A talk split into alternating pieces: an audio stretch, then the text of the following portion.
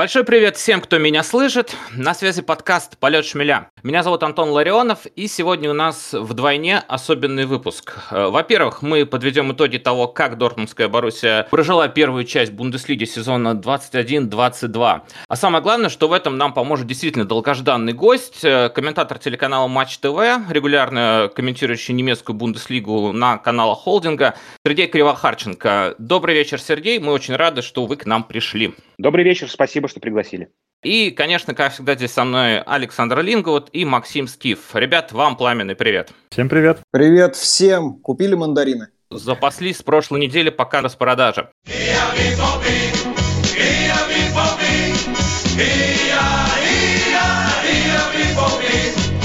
Так, не буду скрывать, Сергей, что у нас к вам накопилось внушительное количество вопросов, э, но мы постарались раскопать среди них такие максимально нас интересующие, дабы не утомить ни вас, ни наших дорогих слушателей.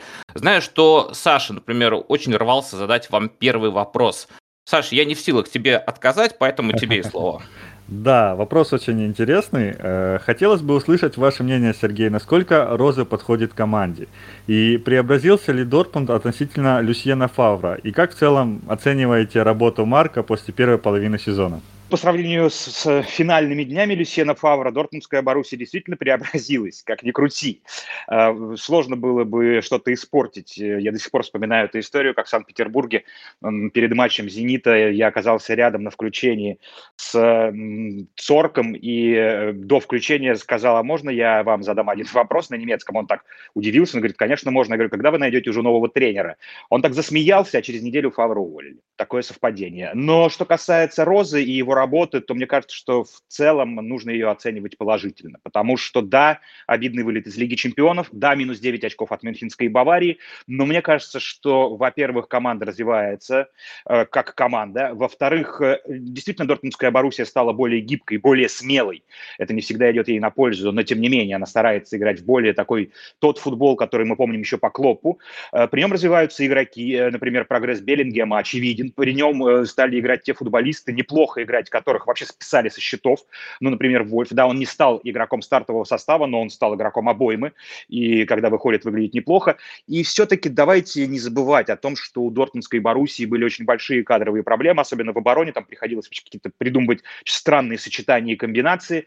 Давайте все-таки признаем, что состав Дортмундской Боруссии, как говорит Вацке, ну, э, просто на 80 миллионов, э, да, дешевле в год, чем состав Мюнхенской Баварии. Да, это все объективные э, причины, по которым действительно Дортмунду сложно конкурировать с Баварией на дистанции, а то, как Боруссия провела матч в чемпионате с Баварией, мне кажется, что это был отличный матч, и Боруссия заслужила как минимум ничью. Я его комментировал, и я, собственно, ближе к концу матча об этом говорил. Сергей, а вот такой вам вопрос. Упомянули Мариуса Вольфа.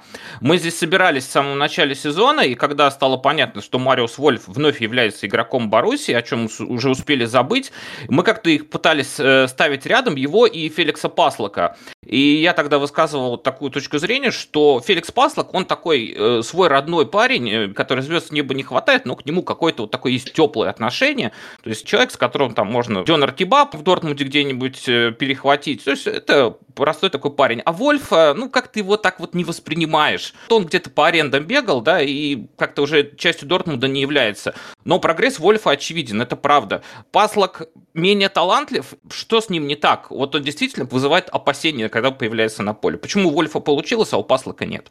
Э, все-таки Паслоку, мне кажется, не хватает где-то и физических данных, и в принципе, вот у меня никогда не было ощущения, что он игрок уровня Дортмундской Боруссии. Э, он вполне может хорошо выглядеть э, в команде середняке, но э, в Дортмунде он действительно выглядит э, не очень убедительно. А то, что Вольф так поздно стал играть в Дортмунде, меня наоборот удивляет. Это один из вопросов к предыдущим тренерам, потому что я прекрасно помню Мариуса Вольфа до перехода в Дортмундскую Боруссию. Я был уверен, что это почти игрок, может быть, даже сборной, э, потому что с его физическими данными, с его универсальностью, с его динамикой, умением вести единоборство, он при этом не то чтобы супер прямолинейный. То есть мне казалось, что по потенциалу он действительно может быть игроком основы Дортмунда. Дортмунда. Почему его не раскрыли и не использовали и отдавали по арендам? Ну, вот меня это удивляло всегда. То есть э, в этом сезоне э, как раз мне кажется, что справедливость в определенной степени торжествует.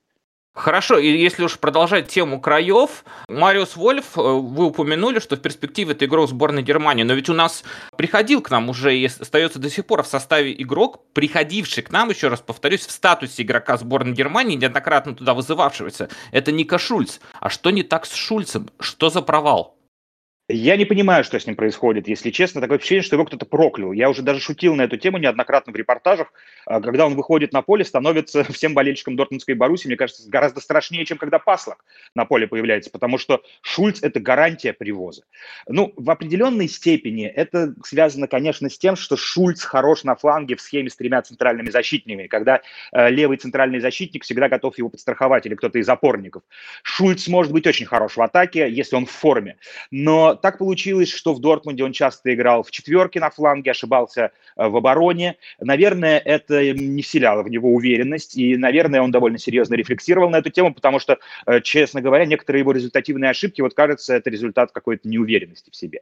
И э, в целом вот его годы, которые он проводит в Дортмундской Боруссии, они проходят под знаком неуверенности в себе. Мне очень жаль, потому что действительно Ника Шульц произвел впечатление очень талантливого игрока. И нужен был тренер, который который либо будет его учить играть в обороне надежнее, да, либо все-таки использовать в тройке с, с тройкой центральных защитников, ни, ни, ни в коем случае не в тройке, на фланге э, с тройкой, но э, никому этого не удалось. И, честно говоря, э, честно говоря, вот сейчас даже Шульц, э, если выходит на поле, он в этом сезоне уже тоже ошибался.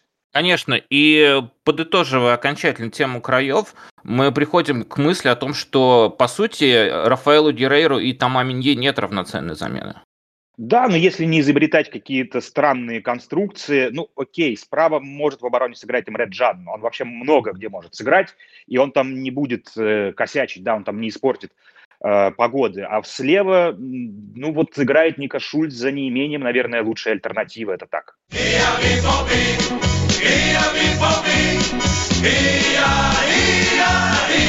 Но у нас все-таки есть слева игрок в обороне, это Рафаэль Геррейра, которого, надеюсь, будет играть дальше и дальше безо всяких травм. Надо не забывать, что Шульц у нас все-таки запасной игрок. Слава богу, запасной игрок Ника Шульц.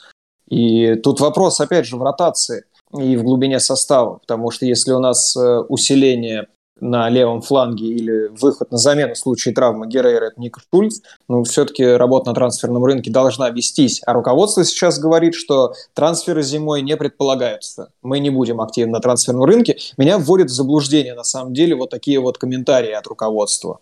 Мне кажется, что это вполне логично. Зимой очень сложно найти человека э, хорошего уровня, высокого качества, которого отпустит его команда посередине сезона, э, за которого можно будет э, заплатить ну, адекватные деньги. И тем более Боруссия вылетела из Лиги чемпионов. В общем, Лига Европы тоже важный турнир, как говорят руководители Дортмундской Боруссии. В конце концов, выиграть пока не получилось этот турнир, и нужно пытаться сделать это в этом сезоне. Но э, абсолютно логично не пытаться усилиться зимой. Э, в принципе, клубы, которые которые пытаются усилиться зимой, значит, что-то неправильно сделали раньше. Возможно, Дортмундская Боруссия что-то неправильно сделала раньше, но я подозреваю, что очень сложно было продать Ника Шульца, вряд ли было много эм, команд, которые были в нем заинтересованы. Э, чтобы купить что-нибудь ненужное, нужно продать что-нибудь ненужное. Как вот, часто мы произносим эту фразу в этом подкасте, вы себе не представляете. Ну, а ведь действительно капиталистическая реальность и футбольная такова. Я должен вам сказать отдельное спасибо за вот эту прекрасную историю про Цорка. Она одна из моих любимых о влиянии болельщиков и заинтересованных людей на дела в команде. Я свои пять копеек еще сюда вставлю. Я был на том матче э, в Санкт-Петербурге, и когда я вышел, я принял решение, что именно моего голоса... Я еще не знал об этой истории, не прочитал ее у вас, и у Романа Нагучева. Я принял решение, что моего голоса не хватает руководства Боруссии. Я решил написать письмо э, господину Вацке. От руки нормально, все как, как не, не как вам в Инстаграме. И пока я его писал, и супруга помогала переводить его на английский язык, они успели уволить Фавра. И мне пришлось переписывать письмо с благодарностью, что такое наконец случилось. Э, к моему удивлению и к радости, и к чести руководителей Боруссии мне на письмо ответили. И на мое пожелание вернуть Юргена Клопа Вацке говорил, что он тоже с радостью его бы вернул. Но, к сожалению, Юрген Клоп счастлив в Ливерпуле, и пока такой возможности не предоставляется. Это поучительная история, но я прекрасно понимаю Вацке. Э, и, честно говоря, кстати, если возвращаться к вопросу о, Мар... о Розе и сравнивать его с Фабром и с некоторыми другими предыдущими тренерами Дортмундской Боруссии после Клоппа, э, Роза еще в очень хорошем контакте находится и с руководством, и с командой. Более того, есть история про то, как после поражения в Лиссабоне Роза орал в раздевалке на команду, когда же вы наконец-то повзрослеете. Ему пытался возражать им Реджан, ну, как самый борзый. И Роза сказал, что я тебе сейчас выгоню к черту отсюда из раздевалки, если ты будешь пытаться со мной так говорить. И вот что самое забавное, что э, команда настолько Роза доверяет, э, никто на него не обиделся. И в следующем матче чемпионата, если помните, Джан вышел в стартовом составе, забил важный пенальти, по-моему, с Вольсбургом они играли. И они после матча э, обнимались на футбольном поле с Розой. Это Такой о многом контакт говорит. важен, да, это правда. Потому что к у людей, у болельщиков действительно возникают вопросы, но как будто без контекста анализируют э, действия тренера, потому что достаточное количество объективных причин, почему у Баруси могут быть провальные матчи. И иногда складывается ощущение, что Баруси действительно не очень хорошо выступает, а потом смотришь на таблицу, а, ну, логично, второе место, да, отрыв от Баварии, а когда такого не было последний раз? И вроде как все в порядке. Но тут вот возникает вопрос э, по поводу Лиги Чемпионов. Я очень хочу услышать ваше мнение. Это закономерность, ну потому что много проблем в команде. И если в Бундеслиге все ровно, но где-то должно было порваться, как ваш коллега говорил, где тонко так и рвется, это вот этот случай, да? Не совсем, мне кажется, все-таки это закономерность. Мне казалось, эм, что все-таки Дортмунд должен занимать второе место в этой группе, хотя в Амстердаме откровенно, вот тот матч я тоже комментировал, Аякс Боруссию, конечно, порвал. Но Аякс был чудесно хорош. Я даже не ожидал такой игры от Аякса. Но ведь э, мы помним, что в следующих матчах были идиотские совершенно удаления, например, которые тоже повлияли на результат. Были идиотские ошибки. Я по-прежнему уверен в том, что Дортмунд мог не проиграть и даже выиграть в Лиссабоне.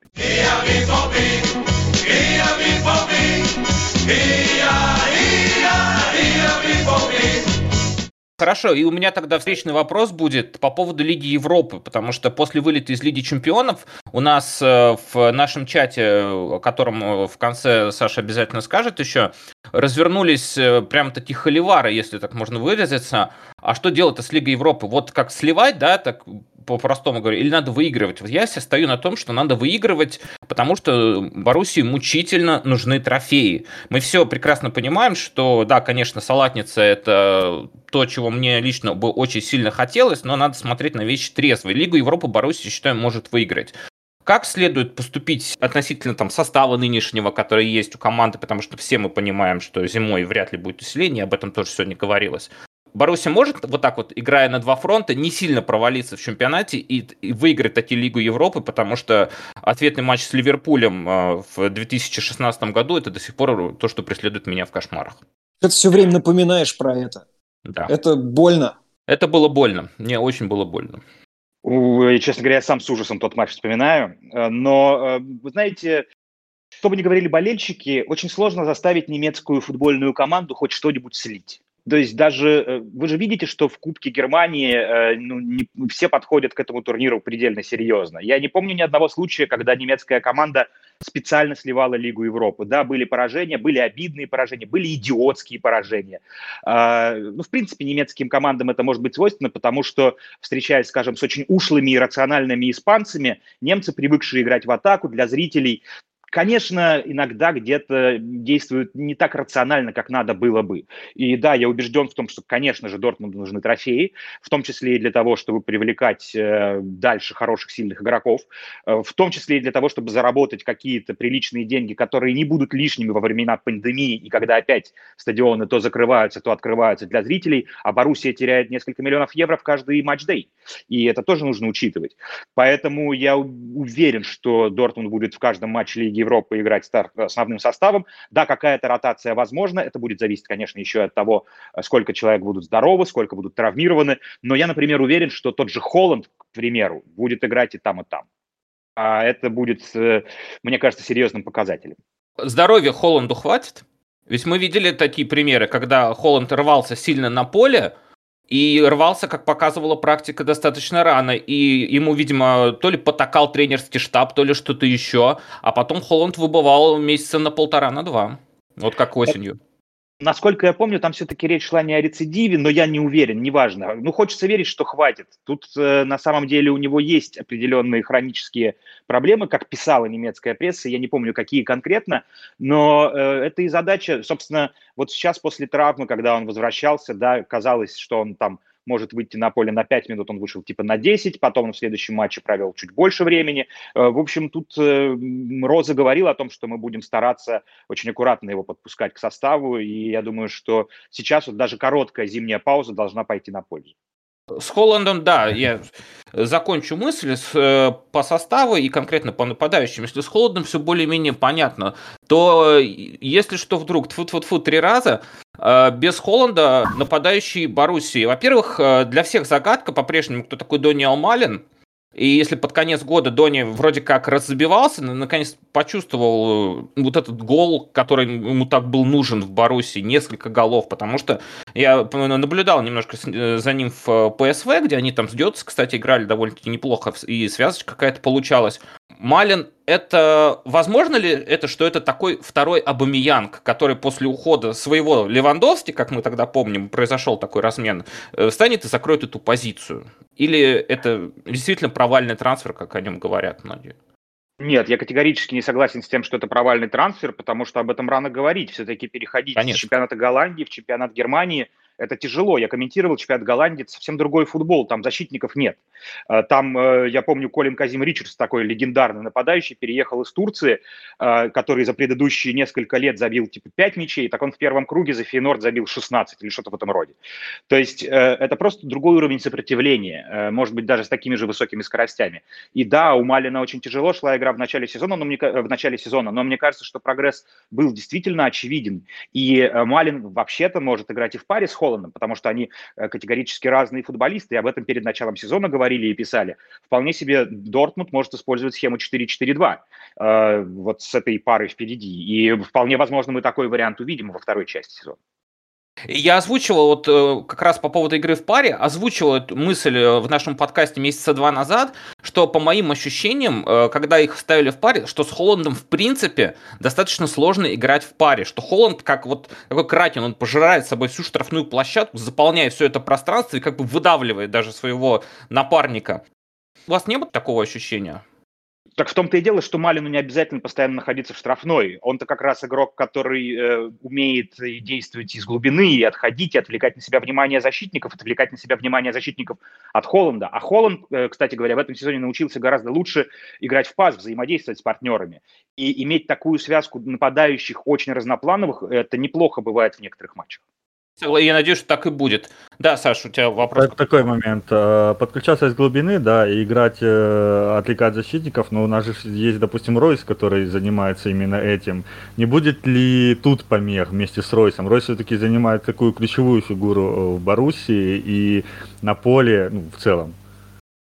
В схеме 4-4-2 с ромбом, как мне кажется, как мне представляется, учитывая то, что Ройс вообще в последние там, пару лет – стал отдавать инициативу э, таким футболистам, как Джейден Санчо, Холланд, Рейна, когда он был в порядке, да. Э, Ройс меня поражает вообще вот всю, э, вся его карьера футбольная, его поведение.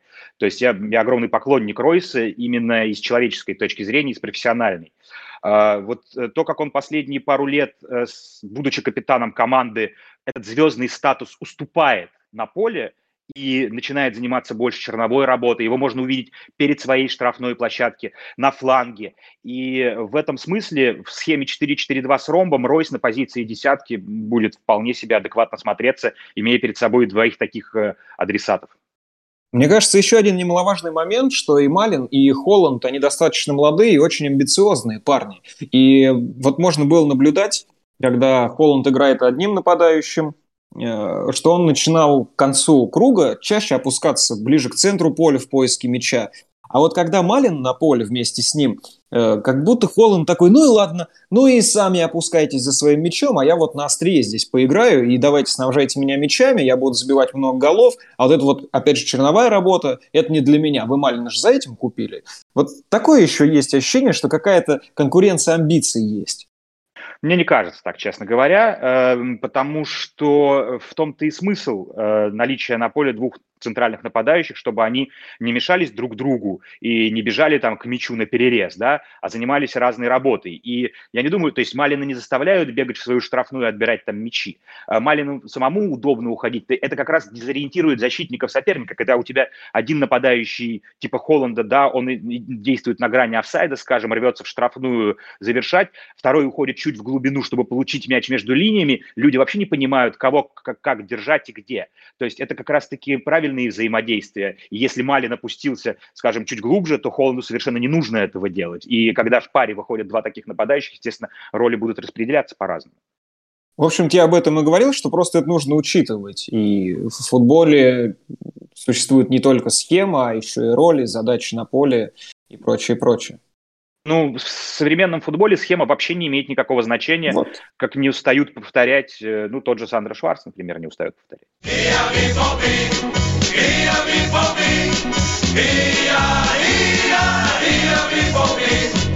В таком случае мне вот э, хотелось бы э, услышать от вас, потому что мы это будем обсуждать еще отдельно, э, в другом выпуске подкаста. Как вы считаете, наиболее удачный трансфер э, Боруссии за последние вот пару лет? И самый нужный, наверное. Если говорить за последние пару лет, то, конечно, Беллингем фантастический трансфер, просто фантастический трансфер. То есть, как бы, э, учитывая то, что Беллингема приглашала Мюнхенская Бавария, он там на матче был, на трибуне сидел, его э, звали и другие клубы, вот, умудриться его э, получить, это прям круто. Э, в целом Боруссия хороша да, в приглашении молодых футболистов. Если говорить вот этим летом, то, конечно, лучший трансфер – это Грегор Кобель. Саша, специально для тебя. Сергей Кривохарченко рассказывает, чем хорош Грегор Кобель. Ну, мне бы хотелось, конечно, услышать, чем плох Грегор Кобель, но давайте сначала вспомним действия Романа Бюрки в последние пару лет перестали вспоминать, поговорим о Грегоре Кобеле. Ведь за него заплатили небольшие деньги, это раз. Во-вторых, да, Боруссия много пропустила, это два, но вспомните, сколько раз Кобель спасал свою команду. И если бы не Кобель, учитывая состояние обороны Дортмундской Боруссии, мы уже говорили, почему, и травмы, и дисквалификации, постоянные там перестановки, непонятные действия и так далее. Э, я вот не могу вспомнить, кстати говоря, результативных ошибок Грегора Кобеля. Ну, вот тех, которые бы действительно приводили к потере очков. С Бохумом. Он Бохумом, с Бохумом Сергей, прошу прощения, что перебил, когда он побежал на перерез и привез пенальти. Спасибо, хорошо. Это единственное? Пожалуй, что да. Нет, ну там сейчас Саша подключится, он расскажет. Мы полгода слушаем, пытаемся понять, чем он плохо. Он, он нам расскажет, и вам в том числе. Я думаю, что одна результативная ошибка за круг – это не очень плохо. Все-таки Кобель еще молодой вратарь, и он еще пока не Мануэль Нойер но э, он, э, он суперпрофессионал. То, о чем э, то есть, как бы рассказывают немецкие коллеги, как он работает, как он тренируется, как он действительно там дома отсматривает видео лучших вратарей. Наверное, он может еще ошибаться где-то на выходах, но у него прекрасные данные, то есть у него прекрасные физические данные плюс отличная реакция.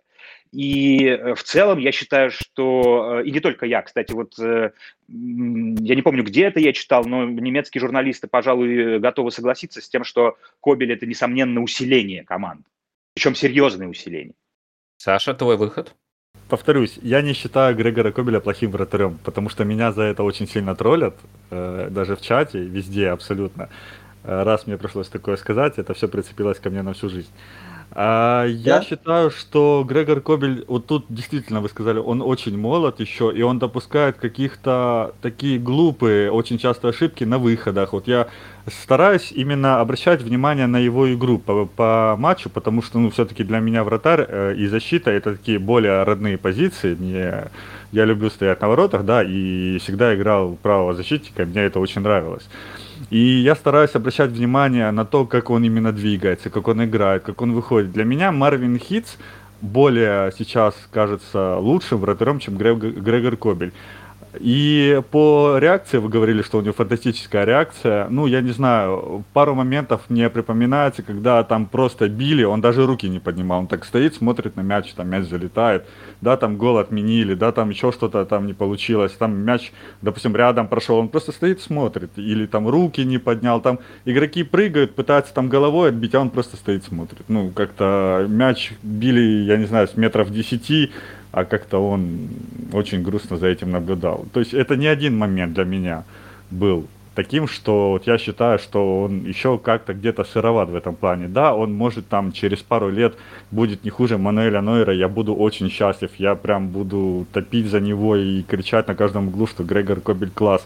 Но в данный момент мне кажется, что Марвин Хитс более предпочтительный вратарь, чем Грегор Кобель. Саш, 10 метров это очень мало. Прям, ну, очень сильно мало. И это мини-футбольному вратарю расскажи. Для мини-футбола, насколько я понимаю, 10 метров это довольно много.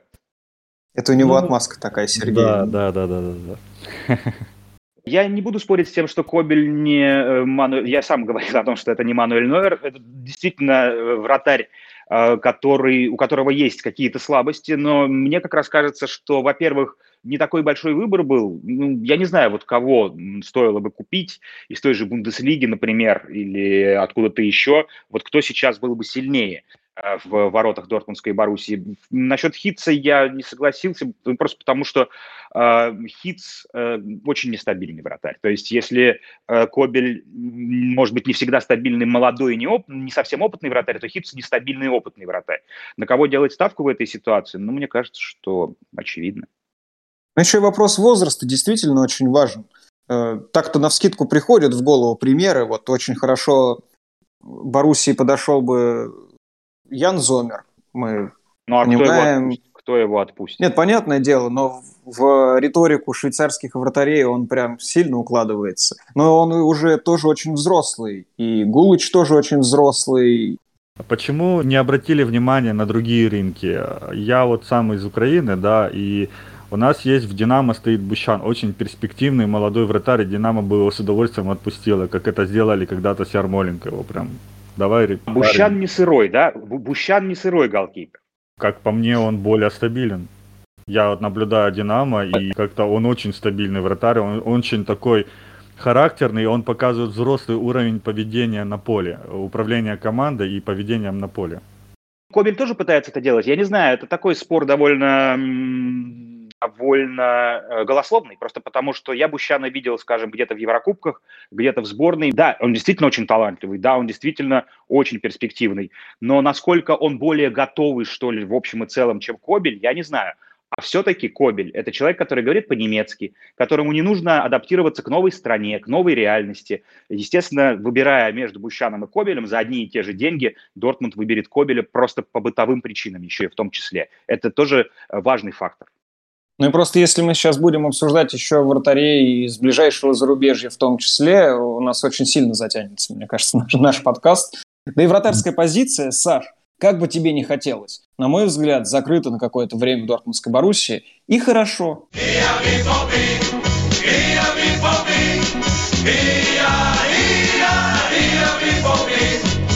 Хотел тогда вот к такому вопросу перейти, еще чуть-чуть его обсудить, пока есть время.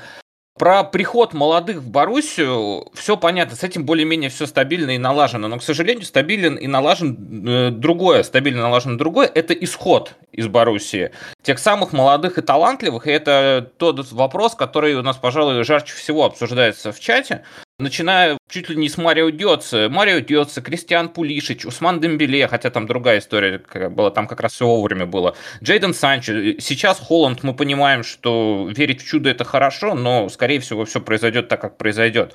Вопрос э, буквально из уст болельщиков. Как долго Дортмунд будет фактически инкубатором для более топовых команд? Я бы не назвал Дортмунд инкубатором, потому что все-таки э, некоторые другие команды, точнее клубы, строят э, весь свой бизнес на этом, э, на выращивании молодых футболистов, своих воспитанников и перепродаже. Ну, тот же Зальцбург, например, яркий пример, или даже, скажем, Бенфика, э, или, ну, можно просто посмотреть, да, кто сколько зарабатывает на трансферном рынке от продажи своих футболистов.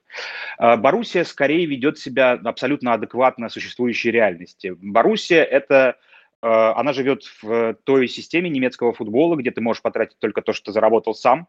Добрых дядей, которые пришли и отсыпали тебе мешок денег, ни за что нет и быть не может, пока, по крайней мере.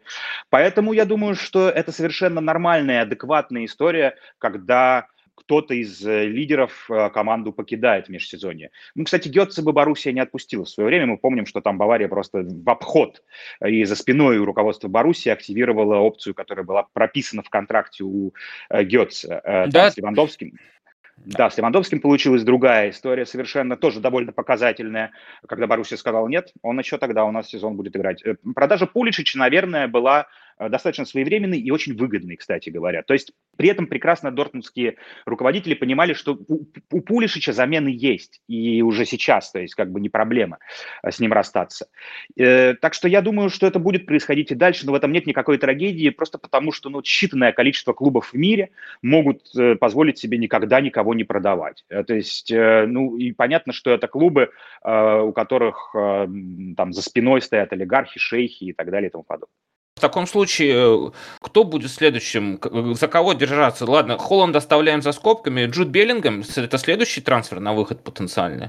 Я думаю, что нет. Я думаю, что как раз Беллингем э, еще э, пару-тройку лет должен провести в Дортмунде, просто потому что он совсем еще молод. И просто он так нужно прогрессирует, но, насколько я понимаю, с ним довольно долгосрочный контракт. И я не думаю, что вот прям совсем скоро он э, команду покинет.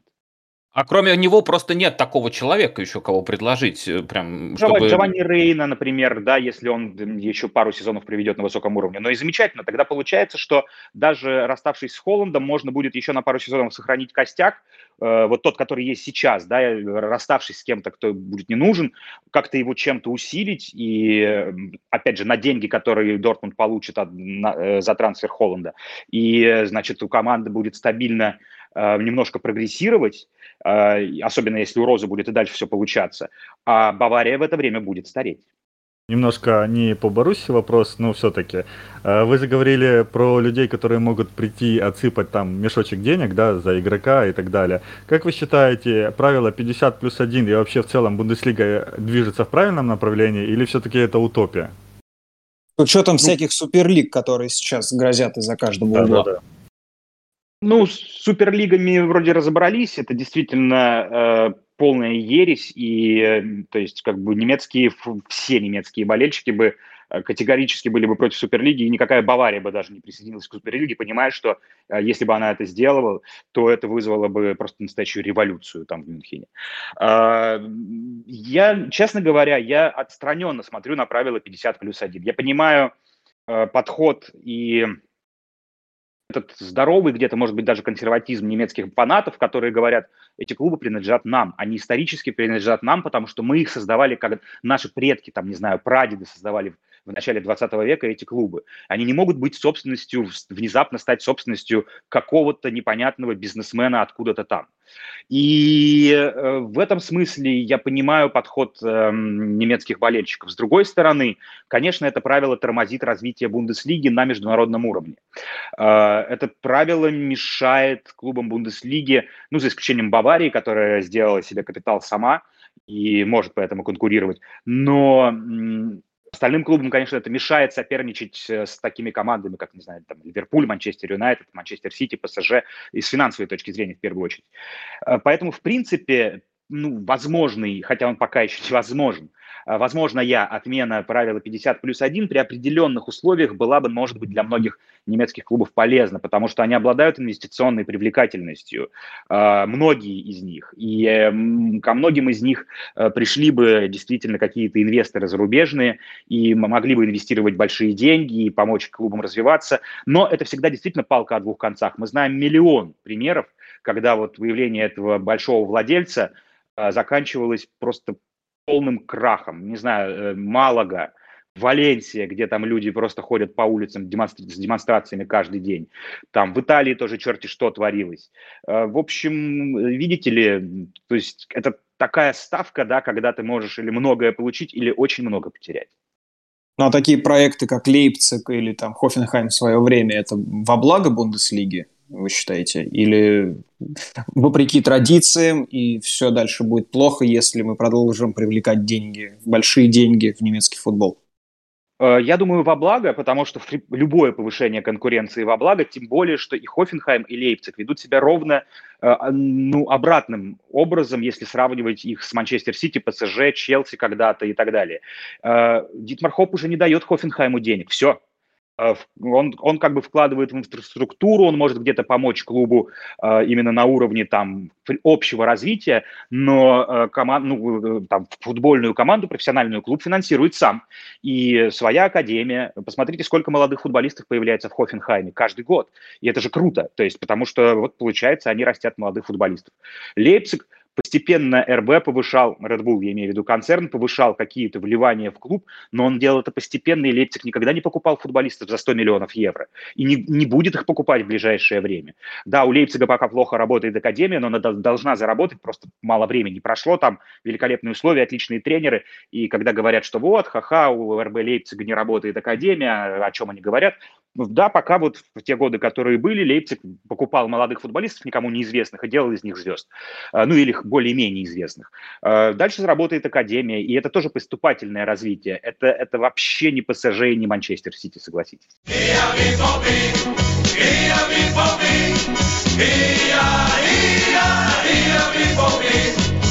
Если продолжать про Лейпциг и так постепенно под занавес перебраться к другим командам Бундеслиги, э, для вас стало сюрпризом э, увольнение Джесси Марша и вообще почему у него не получилось? Может быть, поторопились?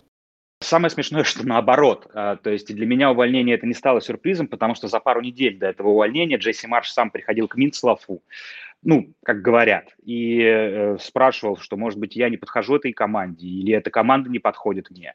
Там действительно все сложилось против Джесси Марша. Ему досталась команда, сделанная э, тренером с другими принципами, и футболисты, подобранные согласно другим принципам, футболисты, привыкшие играть по другим принципам, и которым нравилось играть по другим принципам. И когда Джесси Марш попытался вот перестроить Лейпциг, вернуться к тому футболу с постоянным прессингом, с постоянным погоней за мячом, э, команда попыталась это сделать, делать, но у нее плохо это получилось. И э, там были и другие многие обстоятельства, и кадровые ошибки, и отсутствие опытных центральных защитников, но, э, в общем, просто марш попал не, не в то время и не в то место. Действительно, у него, наверное, было мало шансов. ТДСК в роли спасателя на этот сезон подойдет? То есть вытащит он Лейпциг, не забуксует ли? Они же они рискуют, по сути, не попасть в Еврокубки. Да, это правда. И тут, э, в общем-то, сказать ну, гарантировать что-то сложно, но к назначению э, Тедеско отнеслись очень положительно, особенно после первого матча под руководством Тедеско. Э, первый, я думаю, что все покажут первые игры э, после перерыва. Э, у Тедеско очень мало времени буквально несколько тренировок было после его назначения, и очень мало времени будет. Но, тем не менее, он все-таки перестраивает тактически игру команды. Может быть, э, те варианты, которые Тедеско предлагает команде. Тедеско не требует вступать в э, прессинг сразу после потери мяча у чужой штрафной. Тедеско предпочитает чуть-чуть откатиться назад, направить игру соперника на фланг и там уже изолировать его и в центральной зоне скорее мяч отбирать, чтобы дальше использовать свободное пространство которая возникает из-за того, что соперник уже выдвигается и поджимает к центру поля. Ну или же быстро контратаковать от своей штрафной. Возможно, этот футбол подойдет Лейпцигу больше. И возможно, что тот же Андре Силва будет больше получать таких передач в штрафную, которые он любит от э, быстрых фланговых игроков. Э, это тоже не футбол Нагельсмана, и близко, конечно, это не футбол Нагельсмана, но, может быть, как раз такой достаточно простой и рациональный футбол может помочь Лейпцигу, у которого футболисты все-таки остались очень хорошие. Да, за этим будет определенно интересно наблюдать, но гораздо страшнее все в другом клубе. Это Боруссия из Мюнхен-Гладбаха, которая находится в трех очках от зоны вылета, э, и там происходит действительно что-то, какое-то, я извиняюсь за выражение, запредельное дерьмо. Что с Гладбахом? Так, почему такой провал? Что с Ади Хютером? Это мы говорим сейчас о команде, которая э, вынесла Баварию в Кубке Баварию 5-0. 5-0, да, да забив три мяча в первые 25 минут, когда она могла забить больше трех мячей. Да. И это была феноменальная игра, на самом деле, я ее вот тоже комментировал. То есть, вот, чтобы кто-то так прессовал Баварию, э, я такого не припомню. Насколько я понимаю, паники в Мюнхен-Гладбахе все-таки нет. И выгонять Хютера пока никто не собирается, потому что там многое сложилось. Там не удалось продать лидеров перед началом сезона. Одного из лидеров хотелось бы, чтобы укрепить какие-то ослабленные позиции. Там тоже были травмы. А, там тоже были матчи, где Гладбах просто отдавал свои очки на ровном месте. А, там, может быть, есть какие-то...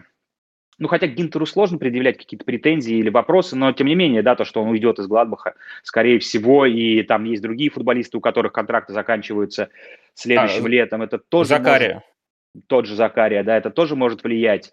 А, хотя там, в общем, по-прежнему приличная команда. Мне кажется, что это, это результат и перестройки. Опять же, а, да, Хьютер и Роз очень разные специалисты. Это результат и невозможности усилить команду летом по, по вышеназванным причинам. Тюрама хотели продать, и вроде бы как бы уже даже почти продали, он получил травму. И, и наверное, наверное, стечение обстоятельств. То есть, я не знаю, вот те матчи Гладбаха, которые я видел, у меня не было впечатления безнадеги какой-то или провала какого-то. То есть я скорее это связываю с тем, что действительно вот сложились какие-то разные факторы вместе. И еще в контексте сборной про Гладбах хотел бы добавить, есть у меня ощущение, что заметился как-то прогресс Флориана Нойхауса. Нет такого ощущения, Сергей, вас? А вот тут вот как раз еще одна из причин. Хюттер крайне недоволен Нойхаусом. Почему? Э, там начали возникать проблемы с Нойхаусом, сказать сложно. Но дело в том, что действительно прогресс Нойхауса скорее вот был в прошлом сезоне каким-то безумным, и мне очень нравится этот игрок. Э, и когда он попал в сборную, я тоже был очень рад. Но почему-то в этом сезоне несколько раз об этом говорили, что Хюттер был недоволен тем, как Нойхаус отрабатывает назад, без мяча, как он э, работает в прессинге. И это редко бывает с молодыми немецкими футболистами, но, может быть, где-то Нойхаус слишком поверил в себя. И Хюттер его, обратите внимание, он пытается его воспитывать, он же, Нойхаус не всегда попадает в стартовый состав.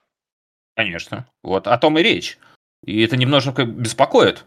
Это я говорю, это результат того, что Хюттер часто бывает Нойхаусом недоволен. И я надеюсь только на то, что Хюттер, как опытный специалист, который со всякими сложными ребятами уже поработал, один Филипп Костич чего стоит, э, с Нойхаусом все-таки найдет контакт.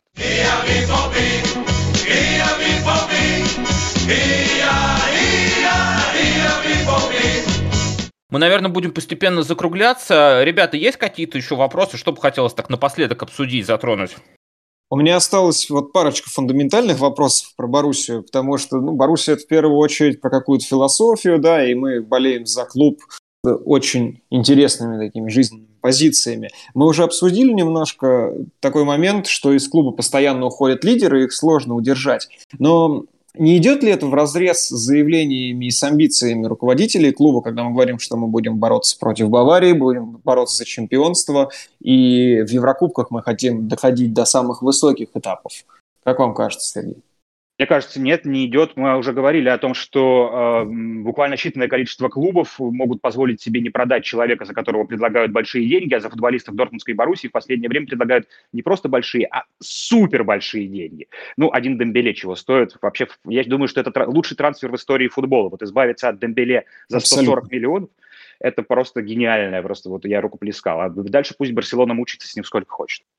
То есть это совершенно нормально, и ну, продав там одного лидера и на часть из этих денег, купив, скажем, двух новых потенциальных лидеров, э, ты не делаешь команду слабее. И, ну, кстати, в целом, транс, ну, как бы философия трансферная заключается в том, что иногда, чтобы сделать команду сильнее в целом, нужно кого-то продать. Да, конечно. А, я имею в виду, что мы так и будем находиться в процессе перестройки постоянно. Правильно? Мне кажется, мне кажется, что абсолютно каждый клуб постоянно находится в процессе перестройки. Ну, как каждый человек постоянно находится в процессе перестройки. Мне кажется, что это гораздо лучше, чем застой. Ну, э, даже Ливерпуль, который, казалось бы, да, вот он, ну, одна и та же команда у Клопа, если посмотреть на детали, ничего подобного. Просто как бы Ливерпуль достиг какого-то вот очень высокого уровня развития, где дальше двигаться также вверх по такой же траектории невозможно. И дальше Клоп дальше уже работает над какими-то деталями, но все равно он что-то меняет. Вот ему тот-то полузащитник, или он того-то полузащитника хочет видеть с другими качествами. Ливерпуль же тоже меняется постоянно. Просто не так бросается в глаза, потому что Ливерпуль все время успешен при этом. Там первое, второе место, первое, второе, финал Лиги Чемпионов, победа. Ну и так далее. Да? Но э, это не значит, что Ливерпуль не меняется. А что Манчестер Сити не меняется? Ничего подобного. Он каждый сезон э, играет как-то немного по-другому, показывает что-то новое. Гвардиола постоянно что-то придумывает. И как раз-таки та, та команда или тот клуб, который перестает развиваться э, или пер, перестанет как бы, да, э, подменяться, он станет Шальки или Гамбургом, не дай бог.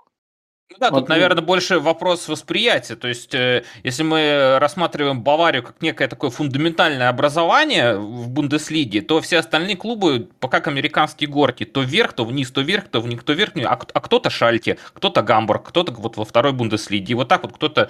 А в Баварии такой вот прям фундамент, вот ничего с ней не происходит, а косметически на самом деле происходит очень много.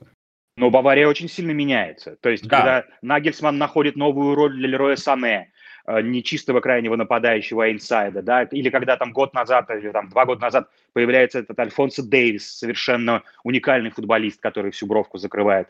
А когда меняется там роль Томаса Мюллера, то в одну сторону, то в другую. Когда начинает играть важную роль Кимих. Ну, в общем, это, то есть Бавария тоже меняется, просто она э, на таком высоком уровне меняется, что она остается успешной.